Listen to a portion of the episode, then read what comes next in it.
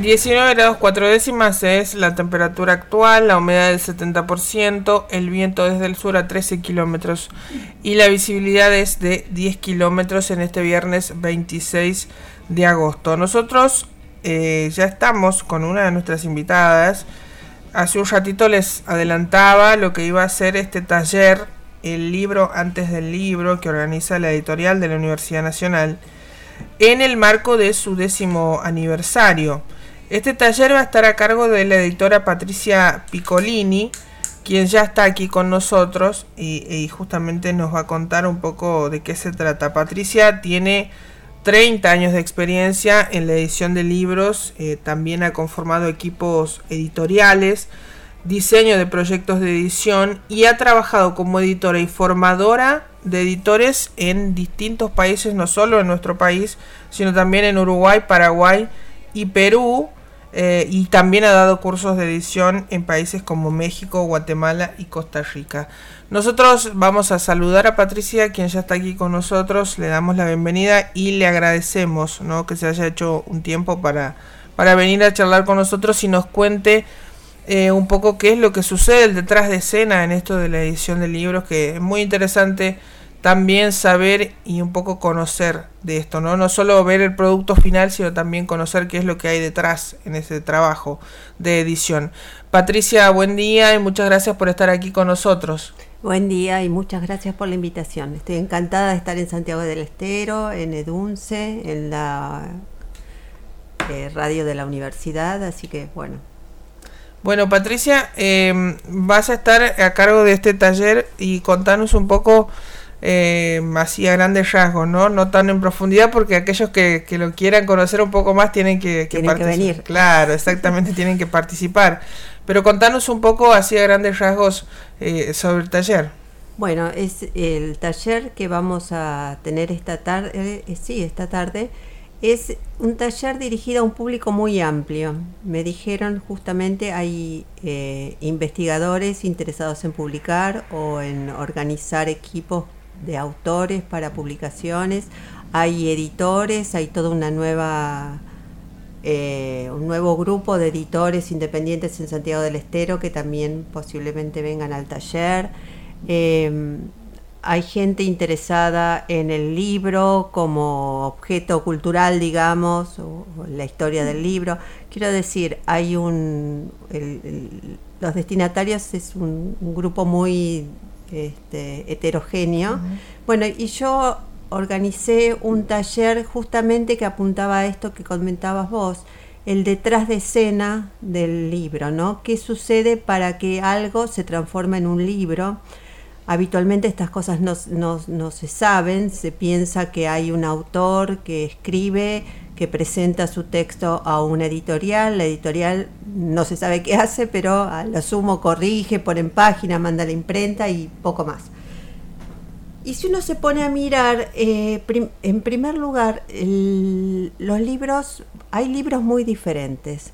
Hay libros escritos por un autor, efectivamente, una novela, casi un ensayo, pero un libro de actualidad, pero hay muchos libros escritos por equipos de autores, hay, libros escritos por un autor que es escritor, pero hay muchos libros escritos, los textos que dan origen a esos libros, escritos por personas que no son escritores, que son científicos, investigadores, eh, profesores de cerámica en frío, cocineros, igual, eh, entonces, eso es bien interesante. Primero, tener en cuenta que la variedad de libros es muy grande y que cada uno de estos tipos de libros requiere, hay procedimientos básicos que todos, este, por los que todos pasan, pero hay procedimientos específicos y cuestiones específicas de cada uno de estos tipos de libros. Por ejemplo, libros de cocina que requieren una producción fotográfica muy cuidadosa,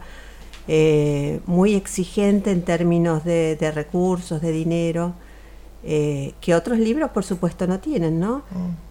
El, otro punto interesante es que hay libros de puro texto y hay libros con imágenes de distinto tipo que hay que producir o hay que obtener de algún lado o hay que reproducir. Ese es todo un panorama también muy interesante. Libros con mapas, por ejemplo. Bueno, y además la intencionalidad de los libros eh, también varía, los destinatarios varían. Tenemos libros para público general y libros para públicos específicos. ¿Quiénes son? ¿Cuál es el público específico? Y por ejemplo, niños de escuela de, de primer grado de escuela primaria. Entonces, cada uno de estos de estas facetas, digamos, hace que el proceso, esto que está detrás de escena, tenga algunas diferencias. Hay que tener en cuenta justamente quiénes son los destinatarios, qué tipo de libro, quiénes son los autores, para organizar un proceso que lleve a buen término, a buen término esas ideas originales. Quiero hacer un libro sobre tal cosa, bueno, que realmente al final del camino tengamos un libro que llegue a sus destinatarios. O sea, hay, hay, un paso más que yo no voy a desarrollar esta tarde, pero una vez que el libro está terminado, hay que ocuparse, mejor dicho, hay que ocuparse desde antes de que ese libro llegue a los a sus destinatarios, ¿no? Y hay toda una serie de tareas de prensa, de exhibición de libros, de comentarios, de bueno, de lo que sea para que llegue efectivamente a sus lectores. Eh, Patricia, eso, esto de la edición de libros, eh, ¿ha sufrido cambios a lo largo del tiempo, digamos, en la forma de trabajar? Ha sufrido cambios a lo largo del tiempo largo, pero el cambio mayor en la forma de trabajo lo tuvimos en los 80 eh, tardíos, en, por lo menos en, nuestro país y en general en, distintos momentos de los 80, digamos, a nivel internacional, con la incorporación de las computadoras al proceso editorial. el cambio más significativo es que hasta ese momento la imprenta participaba en el proceso de edición. Y a partir de ese momento, la composición del texto que es, antes se hacía en la imprenta, se hace en la misma, el, lo, empieza haciendo el autor y hay otras cosas que se hacen en el mismo equipo, con el mismo equipo editorial. O sea que la imprenta se ocupa nada más y nada menos, por supuesto, de la producción industrial. Entonces, cuando nosotros hablamos de proceso de edición, hablamos de una serie de etapas ordenadas en el tiempo, siempre de la misma manera, desde, yo no diría desde un original, diría desde algunas ideas acerca de qué publicar y para quiénes, hasta un archivo digital que es el que se envía a la imprenta o se sube con algunas transformaciones y se transforma en un ebook. Entonces, ese proceso se realiza lo realizan los autores por su parte y luego en la editorial no, no, interviene la imprenta en ese recorrido. La imprenta aparece después en la producción industrial. A partir de ese archivo, que es el prototipo de la publicación, algunos le llaman arte final, el original gráfico es un término viejo pero que todavía se usa, a partir de ahí se generan decenas, cientos o miles de copias idénticas. De eso se ocupa la imprenta, de la producción industrial. Ese es el cambio más significativo con respecto, con respecto a cómo se trabajaba en la edición de libros antes de los 80. Y por ejemplo, el, el, trayecto es, digamos, depende de, cada libro, depende de cada autor, digamos, lo que tome el tiempo desde la idea inicial al producto final, Patricia. Eh, a ver, Tendríamos que pensar primero si se trata de un libro de auto o un libro de proyecto editorial. ¿Qué quiere decir esto? Es un libro que surge de un texto escrito por un autor que quiere publicar y a lo mejor ese texto le lleva, la escritura de ese texto le lleva meses o años, muchas veces, o lo deja abandonado y lo retoma tiempo. Esa, esa parte no la sabemos, digamos, excepto que el autor nos cuente que eh, cuánto tiempo llevó trabajando en ese libro. Eso es muy variable. Eso sería un libro de autor que llega como original espontáneo a una editorial.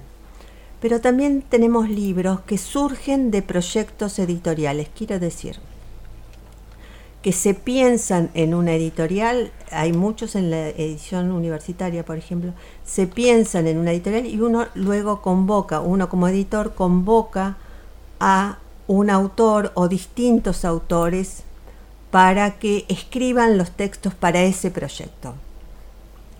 Y hay otra cosa más que cada vez es más frecuente y que es que el editor, la editora, eh, pensando en su catálogo, que ese es otro término muy importante en la, en la actividad editorial, el catálogo que conforman los editores, cada uno de los editores, eh, convoque a personas para escribir los textos, no ya los textos pensados desde la editorial como en los proyectos editoriales, sino, eh, por ejemplo, una editorial que em, está interesada en, nutrir su catálogo sobre su, colección, sobre temas de actualidad, dice, en nuestra colección faltaría un título sobre tal tema. ¿Quién podría escribir sobre tal tema?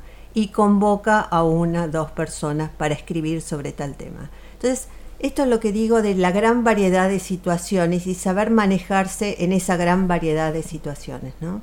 Eh, Patricia, recién mencionabas eh, lo que fue en la introducción de las computadoras, ¿no? En lo que es esta edición de libros. Em, también eh, se ha habido un auge de libros digitales, ¿no? También es algo nuevo que, que antes, que antes por lo menos no lo teníamos. Eh, y esta cuestión de redes sociales y de promoción, digamos, influye también en un poco lo que es el detrás de escena del libro, en lo que es todos los medios que con los que se cuentan hoy para poder difundir, que recién me hablabas de que también es un paso muy importante. Eh, sí, lo que te quería decir con respecto a los cambios de los que vos hablabas y yo me centré en este, la incorporación de las computadoras, con respecto al libro digital, eh, los procesos internos para dar lugar a ese archivo final no son tan diferentes con respecto al libro de papel. Incluso muchos libros, excepto los que son aplicaciones, que es un tipo especial de libros de libros digitales, eh, los que son réplicas de los libros de papel, digamos, es el mismo proceso y luego uno tiene dos salidas, el libro digital y el libro de papel. Sí.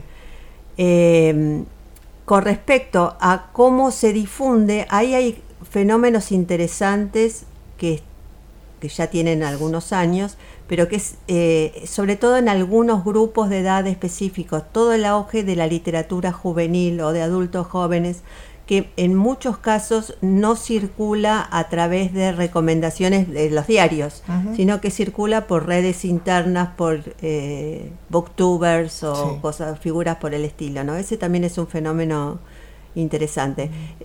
después hay fenómenos eh, que habría que estudiar en mayor profundidad, por ejemplo, el caso de los adolescentes y los libros voluminosos, por ejemplo, que es una cosa que a mí me llama mucho la atención siempre se pensó, bueno, en general los chicos no leen, ¿cómo vamos a pensar en libros de 600 páginas? Y uno ve chicos que se enganchan, quizás empezando por Harry Potter, ¿no? Harry Potter marcó, yo creo que Harry Potter marcó un hito en el hecho de eh, plantear que puede haber libros para niños y jóvenes voluminosos, que antes era impensable esa, esa idea, ¿no? Y Harry Potter demostró que es posible, posible. Eh, Patricia, ¿es la primera vez que estás aquí en, nuestra provincia? No, ya vine varias veces, por suerte. Eh, a mí me gusta mucho viajar, conocer lugares. Ya vine a Edunce para un taller interno. Estuve en el sur de la provincia, en la Sierra de Sumampa, que son hermosísimas. Eh, estuve dando vueltas hasta llegar para el, para el noreste, zona no turística de Santiago del Estero. pero también me interesan nuevas formas de la agricultura, por ejemplo, de la ganadería, ver. Sí. Yo soy curiosa en ese sentido y me gusta viajar mucho, así que este, voy a lugares no turísticos también, así que sí conozco, vine varias veces. ¿Y en el exterior cuál fue el trabajo que, pudiste hacer? Eh, a ver, eh, me encargaron proyectos, eh, digo varias cosas. Estuve viviendo en Paraguay dos años para montar una editorial de libros de chicos de escuela primaria y secundaria. Esa fue una experiencia muy interesante porque tuvimos que hacer libros en español y en guaraní.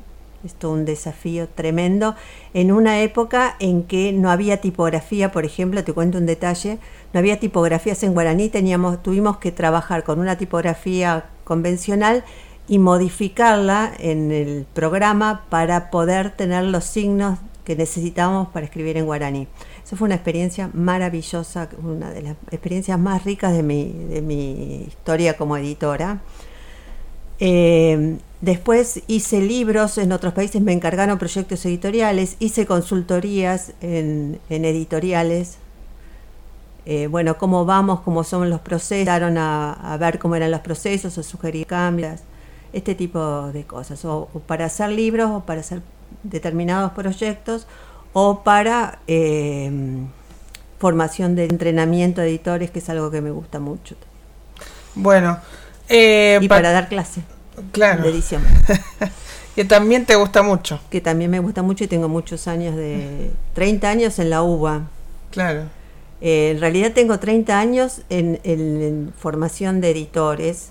Tengo más como editora, ¿eh? Claro. Como en formación de editores tengo 30 años.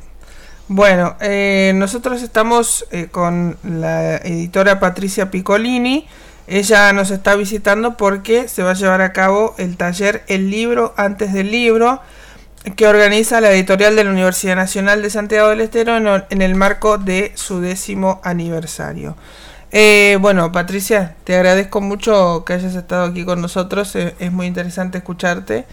Eh, porque es muy lindo saber y conocer qué es lo que sucede, como decíamos, ¿no? Detrás de, de, de ese producto final que nosotros vemos eh, y sin embargo hay todo un proceso y todo un trayecto que hay que, recorrer para poder, para poder publicar. Eh, Patricia, em, ¿hay que estar preparado, digamos, para, para publicar un libro? Y a mí me parece que sí, porque es una actividad que requiere ciertos conocimientos, ciertas prácticas para que nos resulte, para que el libro resulte un buen libro, para sacarle el máximo provecho a ese autor que es conoce un tema específico que es muy bueno escribiendo, digo, este, sí se necesita conocimiento y entrenamiento, por supuesto.